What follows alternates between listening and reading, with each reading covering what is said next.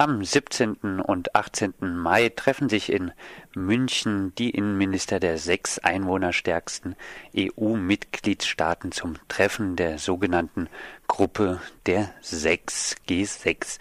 Neben der EU-Kommissarin für Inneres werden auch die Heimatschutzministerin der USA sowie der für Justiz zuständige Generalbundesanwalt zu Teilen des Treffens eingeladen. Bekannt wurde das Zusammenkommen in Deutschland erst durch die Anfrage des linken Bundestagsabgeordneten André Hunko. Über die Bedeutung und die Inhalte des Treffens möchte ich jetzt mit Matthias Monroy, freier Journalist aus Berlin, der seit längerem zum Thema europäische Sicherheitsarchitekturen arbeitet, reden. Matthias, was ist die Idee dieses Jahr recht heimlichen Treffens. Ja, das Treffen der G6 in München ist ein reguläres Treffen. Diese Zusammenkünfte finden seit 2003 statt, mehrmals jährlich, also mindestens zweimal jährlich. Und es geht letztlich darum, Einfluss zu nehmen auf die Innenpolitik der Europäischen Union.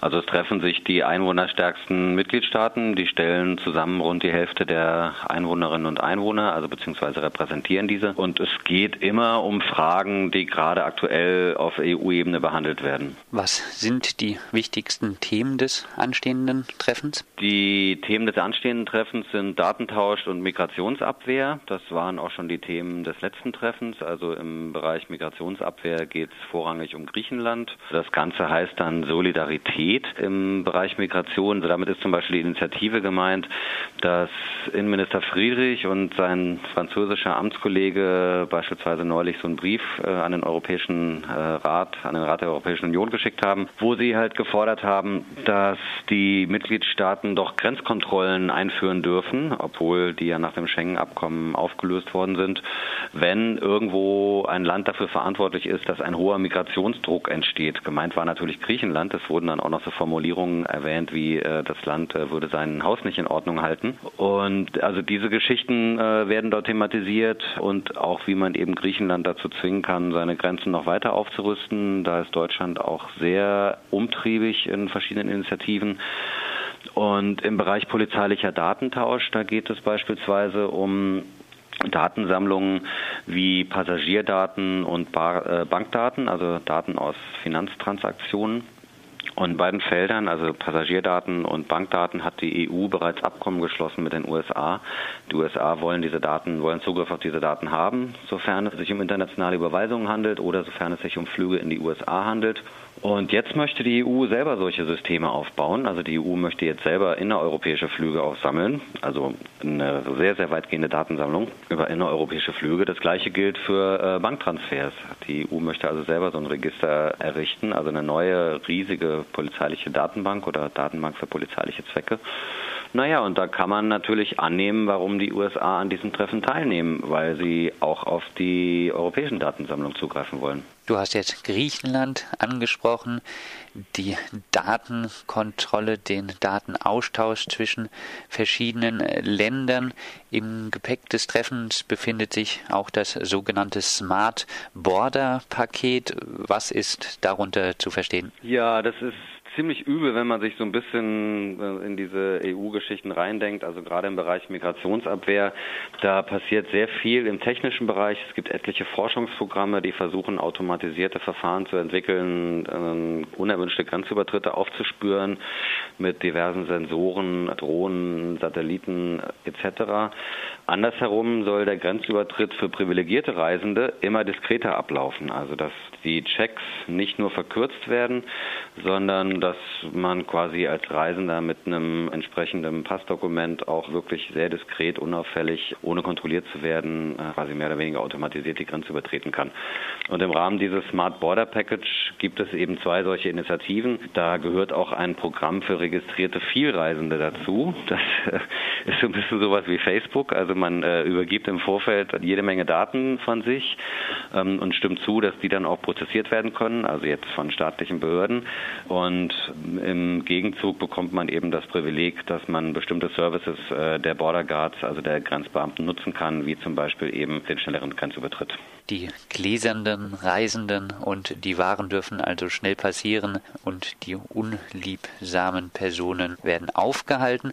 Du hast schon angesprochen, das umstrittene EU-USA-Abkommen über die Weitergabe und verdachtsunabhängige Vorratsdatenspeicherung von Fluggastdaten, PNR, was durch das Europäische Parlament, ich glaube am 19.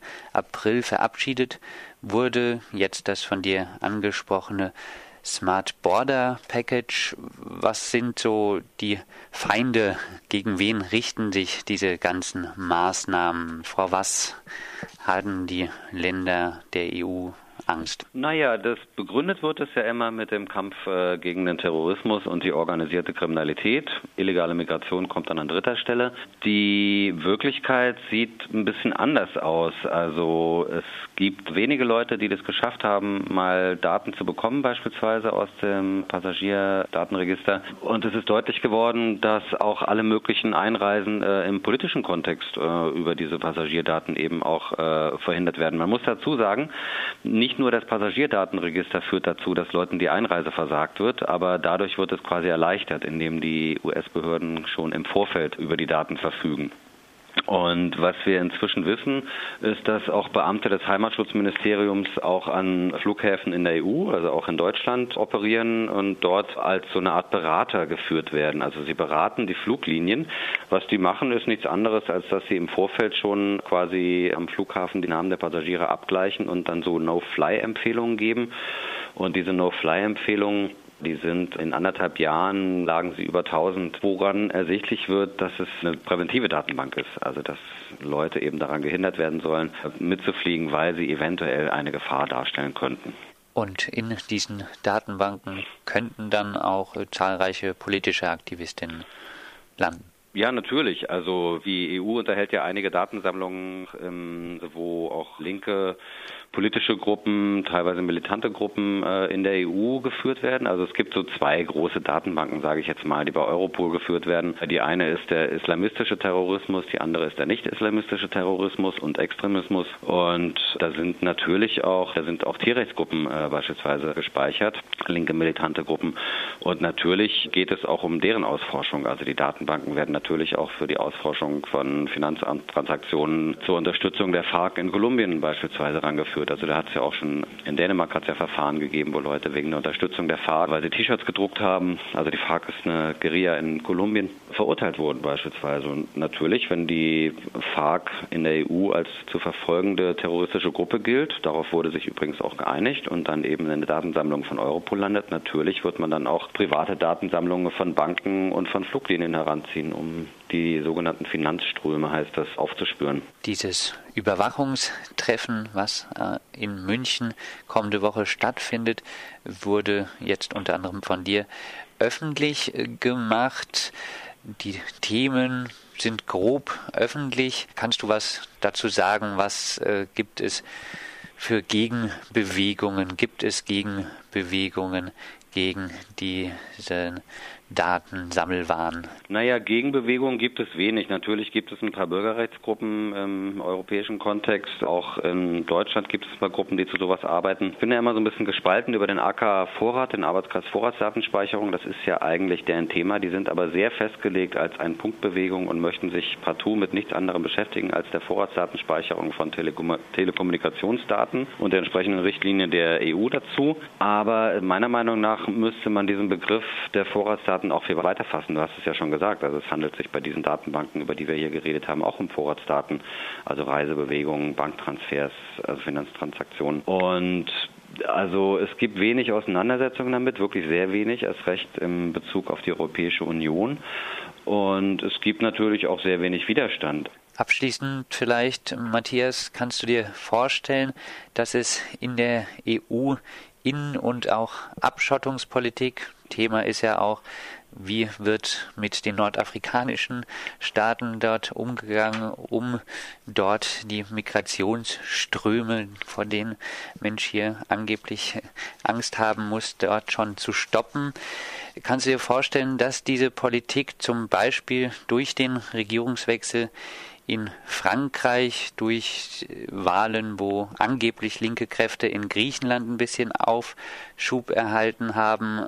Äh, glaubst du, dass sich diese Politik durch diese Wahlen verändern wird? Oder glaubst du, dass die Freiheitsrechte auch in Zukunft noch weiter unter Beschuss geraten werden? Ach, das ist natürlich eine Frage. Ich glaube nicht so wirklich, das klingt vielleicht paradox, aber ich glaube nicht so wirklich an Veränderungen über Parlamentarismus. Trotzdem muss man natürlich feststellen, dass es eine Art Linkswende gibt gerade, wenn man sich die Wahlen anschaut. Auch was in Griechenland passiert, ist längst nicht ausgemacht. Also die Umfragen für eine etwaige Neuwahl in Griechenland beschreiben dem Syriza-Bündnis mit Abstand eine Mehrheit zu. Von, glaube ich, 26 Prozent sind die jüngsten Umfragen. Ähm, das ist natürlich ermutigend. Trotzdem bezweifle ich, dass das eine wesentliche Veränderung für die Situation von Migrantinnen und Migranten oder überhaupt für eine veränderte Migrationspolitik darstellt. Das haben wir ja gesehen, äh, dass auch in Deutschland die Regierungen von SPD äh, und Grüne genauso mitgestrickt haben an, an wesentlichen Verschärfungen äh, gegenüber Migrantinnen und Migranten. Also ich glaube, das muss ein generelles, wirklich radikales Umdenken vollzogen werden im Bereich von globaler Migration. Und die Signale sehen sehr anders aus. Also man muss natürlich äh, auch sehen, selbst wenn jetzt die politischen Koordinaten anders gesetzt werden, dann wird laufen im Hintergrund trotzdem immer noch etliche Forschungsprogramme zur automatisierten Roboter- und Drohnengestützten Kontrolle von Grenzen beispielsweise, wo auch etliche deutsche Institute, Firmen, Hochschulen mitforschen. Und das ist alles geprägt von einem Geist einer Angst, einer Furcht vor Migranten, die man mit allen möglichen Mitteln abwehren möchte. Das muss gebrochen werden. Soweit Matthias Monroy, freier Journalist aus Berlin, der seit längerem zum Thema europäische Sicherheitsarchitekturen arbeitet, zum anstehenden verheimlichten G6-Treffen von europäischen und US-amerikanischen Innenpolitikern in München. Ja, und mehr Infos zur Thematik gibt es zum Beispiel auch auf der Seite euro-polis.noblogs.org. Vielen Dank, Matthias.